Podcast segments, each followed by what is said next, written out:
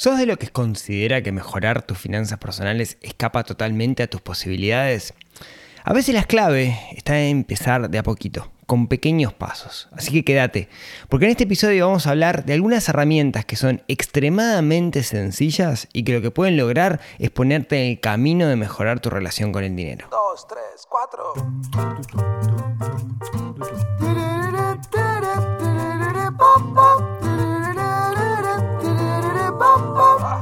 Neurona financiera, neurona financiera, neurona financiera,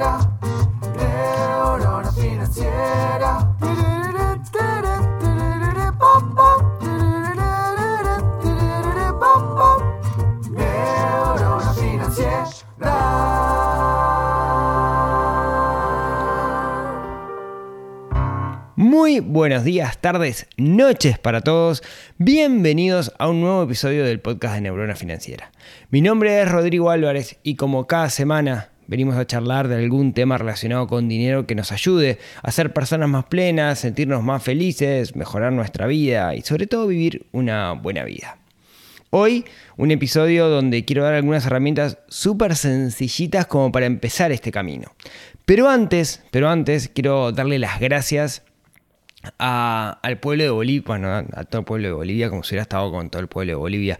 Eh, la semana pasada estuve en Cochabamba como instructor dentro de un programa organizado por el Departamento de Estado del Gobierno de Estados Unidos, donde había jóvenes de 60 países no, había 60 jóvenes como de 4 o 5 países, de Venezuela, de Perú, de Ecuador, de Bolivia, de Paraguay.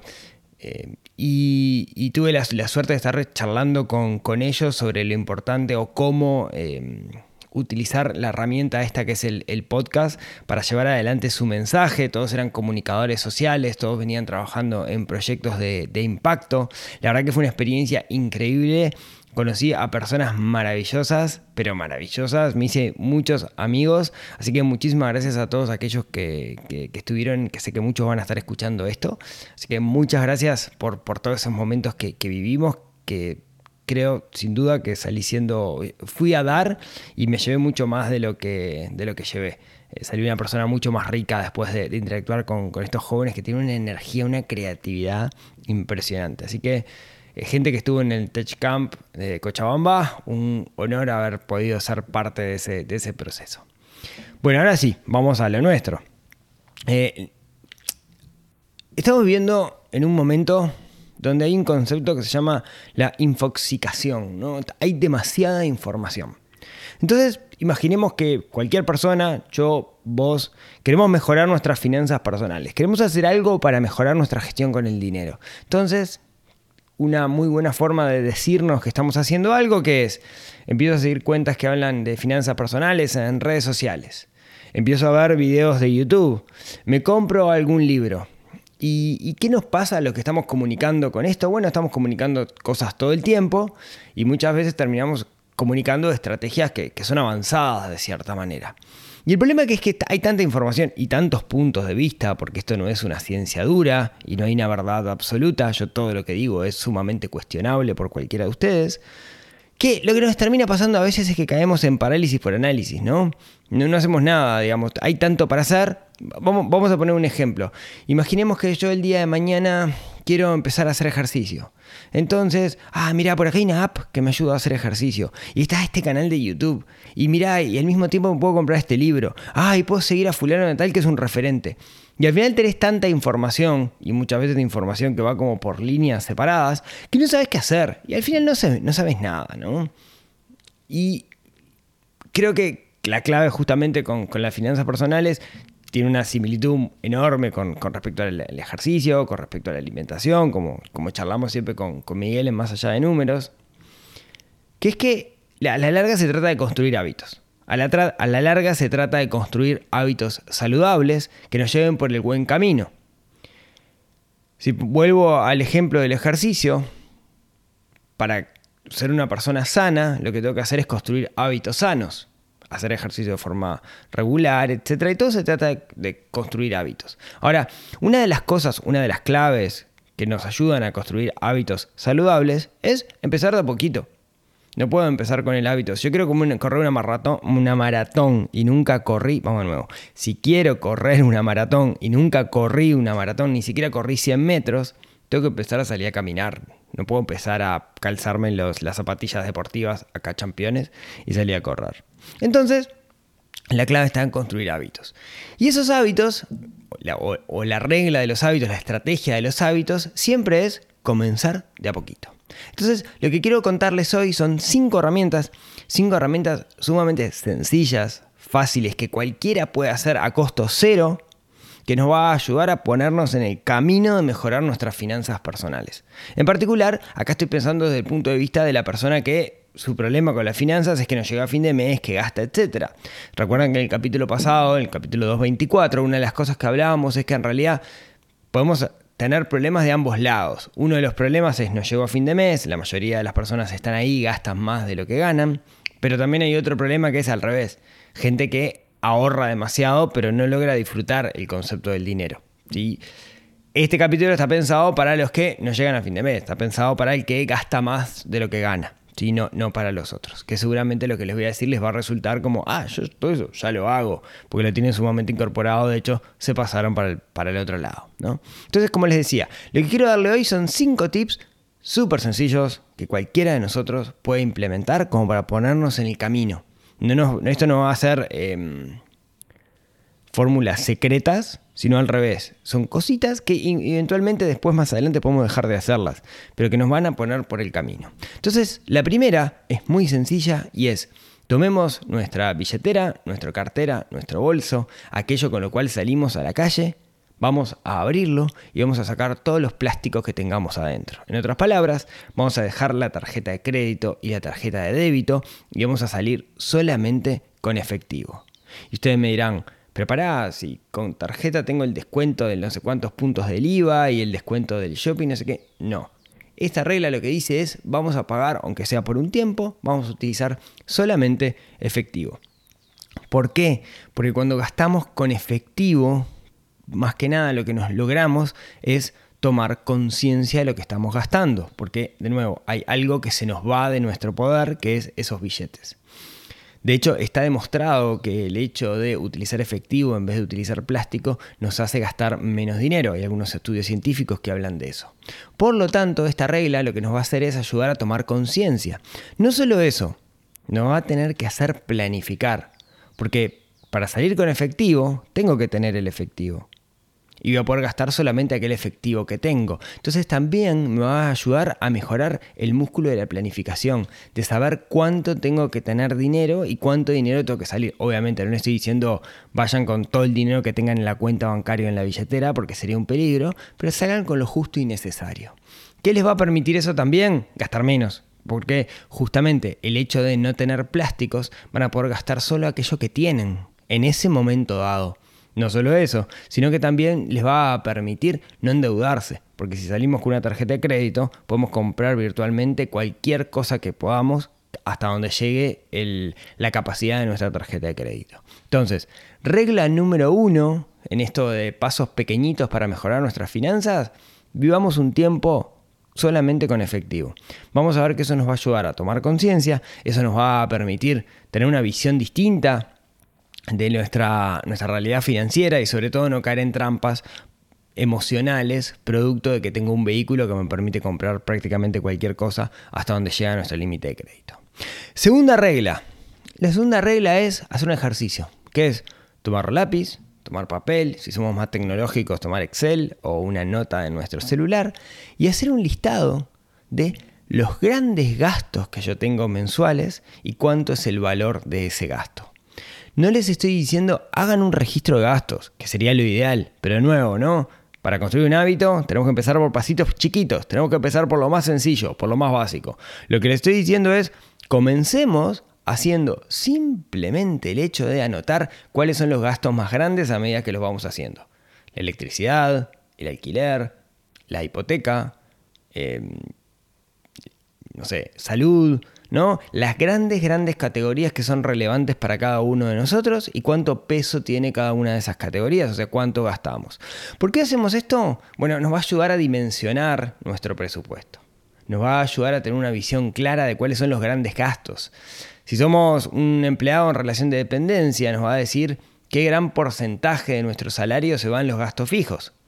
Si somos un emprendedor y dependemos de nuestros ingresos que son variables, nos va a decir cuál es el piso al cual debería llevar nuestro emprendimiento para pagar esos gastos fijos. Por eso nos da una suerte de cachetada, ¿no? Es una visión de lo que está pasando, de nuestra realidad financiera. Nos guste o no nos guste, es eso lo que estamos haciendo. No pido que vayamos al detalle, eso lo vamos a hacer más adelante cuando logramos construir el registro de gastos. Pero empecemos por los grandes gastos significativos. ¿Qué pasa si yo anoto los grandes gastos significativos y de repente es un 50% de mi salario? Pero llego a fin de mes y no tengo un peso. Quiere decir que hay un 50% que se está yendo en algo que no es significativo. Caramba, ¿no vale la pena hacer un registro de gastos? Bueno, justamente eso es lo que busca desarrollar este hábito, ¿no? Despertarnos de alguna manera. Y es súper sencillo, se dan cuenta, no cuesta nada. Es anotar 10, 12 gastos al mes y no mucho más. Tercera tip, tercera herramienta súper sencilla que podemos hacer y podemos empezar hoy mismo si queremos mejorar nuestra relación con el dinero. Eh, esto es una, una, una cosa muy divertida que es, a mí me parece muy divertido, es también sentarse y hacer una lista de aquellas cosas en las cuales nosotros gastamos mensualmente que pensemos que eventualmente podríamos recortar. Por ejemplo, yo podría decir, bueno, hacer una lista. Netflix, Disney Plus, son cosas que puedo recortar, pero que no afectan directamente mi calidad de vida. No sé, por ejemplo, les decía, ¿no? Netflix, Disney Plus, eh, cerveza, comer afuera, delivery. Cosas que si las corto, mi calidad de vida no se va a ver afectada drásticamente. De hecho, una de las cosas que puedo hacer es ponerle un puntaje a esos gastos, del 1 al 10, donde 1 es, esto no afecta para nada mi calidad de vida, y el 10 es, che, esto sí me, complica un poquito, que creo que si lo pierdo voy a vivir un poco peor. Por ejemplo, eh, no sé, supongamos que estamos suscritos, yo por ejemplo estoy suscrito a un diario digital, ¿no? Entonces pago no sé, 300, 400 pesos por mes por poder acceder a las noticias que aparecen como privadas en el diario. Eso, la verdad que si lo dejo de pagarlo, no sé qué tanto afecta a mi calidad de vida. Del 1 al 10, capaz que un 2. Porque seguro esa noticia la puedo leer en otro lado de forma gratuita. Me es muy cómodo, pero no tendría miedo en, en eliminarlo. Hacer eso nos va a dar una visión de la cantidad de cosas superfluas que estamos haciendo y en las cuales estamos gastando. No le estoy pidiendo que vayan a recortar. Eso capaz que más adelante iba a salir solo de ustedes. Pero este ejercicio lo que les va a permitir es saber exactamente cuáles son aquellas cosas que eventualmente podrían cortar. Entonces, si son los que dicen, pucha, no llego a fin de mes, van a tener una foto de aquellas cosas en las cuales están gastando dinero que no son realmente importantes. ¿sí? Desde una visión de mejorar o desmejorar vuestra calidad de vida. Punto número 4 de estas eh, pequeñas herramientas que nos van, a, nos van a ayudar a meternos en el camino de mejorar nuestras finanzas. ¿sí? No es técnicas ninja supermaster, sino al revés, es técnicas para empezar a caminar este camino. Repaso hasta ahora. Sacar las tarjetas de la billetera, anotar los grandes gastos, hacer un listado de gastos y priorizarlos en función de cuánto mejora o desmejora nuestra calidad de vida. Punto número 4. Este es muy divertido, es no ir a pasear al centro comercial. Eh, conozco muchísimas personas que se quejan de que gastan mucho, de que nunca llegan a fin de mes, etc. Pero su paseo es ir al centro comercial. ¿sí? Cámbienlo por pasear por la naturaleza. Si vas a pasar por la naturaleza, está demostrado que se genera un efecto en la amígdala, no sé qué, no sé cuánto, y a la larga eso nos ayuda en nuestra sensación de, de bienestar. Vayan a caminar al parque, a caminar a la playa, a la rambla, donde quieran, pero no tomen el ir a un centro comercial como paseo, porque te guste o no nos guste, vas a terminar gastando más. Eh, y el hecho de ir y hacerse un baño de naturaleza, creo que los japoneses tienen un concepto para esto de baño de naturaleza, te ayuda muchísimo a sentirse mejor.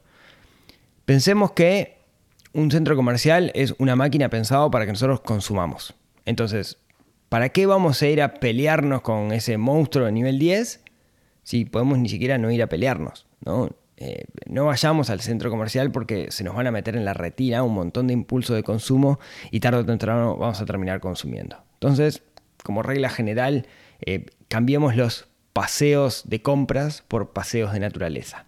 Eh, eso, de nuevo, es gratis y nos va a hacer sentir muchísimo mejor. Y el último punto que les quería dejar el día de hoy es, de nuevo, no, vivimos en un mundo lleno de tentaciones, esas tentaciones nos llevan a consumir. Entonces, algo que podemos hacer es evitar la tentación. En el punto anterior hablábamos de no ir a un centro comercial. Está, fenómeno. ¿Qué otra cosa podemos hacer? Otra cosa que podemos hacer es desinstalar de nuestro teléfono celular las aplicaciones que nos invitan al consumo. ¿Qué es esto? Eh, Mercado Libre, Amazon, eh, Pedido Ya, eh, los delivery de esto, los delivery del otro. Si yo desinstalo las aplicaciones, lo que estoy haciendo es agregar fricción. Cuanto más fricción yo le agrego a una aplicación, menos va a ser la posibilidad de que yo la utilice o más fiaca me va a dar a hacerlo. Yo puedo desinstalar pedido ya y cuando quiero pedir usar algo con pedido ya lo tengo que instalar de nuevo, ¿no? Eso me agrega fricción y esa fricción básicamente lo que hace es que la utilice menos. Lo mismo con Mercado Libre, etc. Lo que, lo los estoy invitando a eliminar herramientas de consumo que no mejoran drásticamente nuestra calidad de vida ¿sí? de nuestro teléfono celular. Sí, les puedo decir, bueno, ¿sabes qué? Eliminar la cuenta de, de eliminar tu aplicación de Mercado Libre o Amazon o el portal que vos quieras, pero no elimines la cuenta. ¿Querés comprar algo? Bueno, obligate a prender tu computadora y hacerlo desde la computadora y no hacerlo directamente del celular, ¿no? Que es como esta herramienta en la cual no tenemos fricción, tiene nuestros datos de tarjeta de crédito guardados, ni siquiera nos lo tiene que preguntar, etcétera, etcétera. En, la disciplina de la user experience, que es la disciplina que se encarga en, de eh, gestionar o crear toda la experiencia del usuario con respecto a aplicaciones, con respecto a cualquier cosa, pero en particular aplicado a aplicaciones, lo que se busca es tener la menor fricción posible. Cuanto menos fricción tengas, más vas a gastar. Entonces, desinstalar las aplicaciones es una, una forma de agregar fricción todos aquellos expertos en UX, en, User Experience que me están escuchando me deben querer matar, ¿no? Porque lo estoy diciendo es, ellos se rompen el lomo haciendo que las aplicaciones sean súper fáciles de usar, pero eso nos lleva a consumir más. Yo lo que estoy diciendo es desinstalen esas aplicaciones para justamente agregar fricción. De la mano de esto, otra cosa que podemos hacer, ya que estamos en el mundo digital, es, por ejemplo, desinstalar, desinstalar todos los... Eh, de instalar, no, perdón, de suscribirnos de todas aquellas eh, herramientas, eh, newsletter comerciales que nos invitan a consumir. ¿sí? Ah, una vez compré en tal local, me pidió mi correo electrónico y desde ahora me manda cada vez un correo electrónico con ofertas. Sí, sí pasa. Y, y, de alguna manera cuando lo veo, ping, va derecho al cerebro el mensaje. Ah, mira, 20% de descuento por Halloween, no sé qué, no sé cuánto. Bueno, evitémoslo.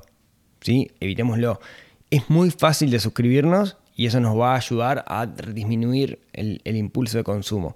Si quieren nivel avanzado de esto, no miren televisión aire, porque cuando vemos televisión aire, la, mitad de lo que estamos viendo, o cable, ¿no? La mitad son comerciales, de nuevo, impulsos de consumo, y la otra mitad es la programación, que es lo que realmente queremos ver. Así que el, una ventaja del streaming, digamos, es justamente que no estás dependiendo de, de, comerciales que, te impulsan a, a, consumir. Lo que le estoy invitando con, estos, con, estas, con estas herramientas en particular es, ¿para qué vamos a pelear una pelea en la cual estamos en desventaja? Gente que estudia el relacionamiento de las personas con las ofertas, ingenieros, en el sentido de que han usado su ingenio para determinar cómo impulsarnos a consumir, que seguramente en grupos sean mucho más inteligentes que nosotros, han hecho herramientas súper poderosas para que nosotros consumamos. No que no nos la creamos y digamos, wow, qué crack soy, yo voy a combatir con esto, yo nunca voy a caer en esto. Sí, vamos a caer y hay una buena herramienta. ¿Para qué vamos a pelear si podemos desinstalarlas y no ir al combate? ¿sí? Como ven, estas cinco herramientas que les di, estos cinco tips, consejos o como los quieran llamar, son extremadamente sencillos y cualquiera podemos hacerlos hoy por hoy. Con esto, ¿vamos a resolver todos nuestros problemas de dinero? No. Esto nos va a poner en camino. Y después vamos así a hacer un doble clic sobre cada uno de los puntos y terminar de mejorar nuestra gestión financiera. Así que aquellos que me digan, no sé por dónde arrancar, este episodio es para ustedes. Cinco herramientas súper sencillos que van a mejorar cómo nos relacionamos con el dinero, en particular si somos los que gastamos más que ganamos. Así que esto quería contarles hoy. Como siempre, muchísimas gracias por escucharme hasta acá. Recuerden que pueden calificar en, en Spotify con estrellitas, si le ponen 5 para mí es mejor. Eso hace que el algoritmo haga su magia y que llegue a más personas y eso me ayuda porque vamos a estar ayudando a más personas. Lo mismo con YouTube, si ustedes este, agregan el canal de YouTube en su como se llame, eh, lo que va a hacer es que el algoritmo, si empiezan, a, si empiezan a seguir en YouTube, hace que el algoritmo haga su magia y se lo muestra a más personas que están en situaciones similares a la de ustedes. Así que ayúdenme a alimentar al algoritmo para ayudar a más personas y hagan esas cositas. Y como siempre, si tienen ganas, nos vemos, nos hablamos, nos escuchamos el próximo miércoles en otro episodio que ayude a desarrollar esa neurona financiera que tenemos un poquito dormida y estamos obligados a despertar para ser personas más felices, más íntegras, mejorar el mundo y sobre todo ser un poquito mejores cada día. Les mando un abrazo enorme y nos vemos la próxima semana. Chau, chau.